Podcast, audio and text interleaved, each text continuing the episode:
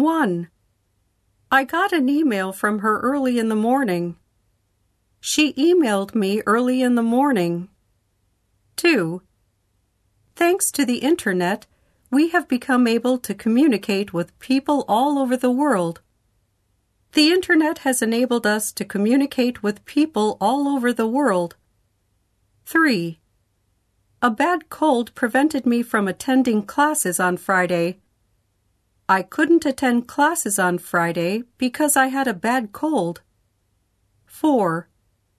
This movie always makes me burst out laughing.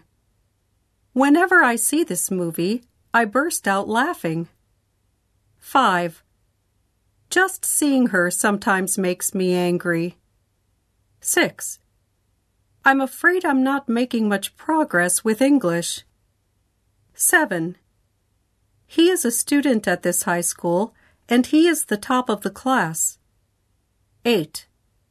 One of the purposes of learning English is to learn about foreigners' ways of thinking. 9. Who did you lend your car to? I lent it to a friend. 10. What a nice dress! Why don't you try it on?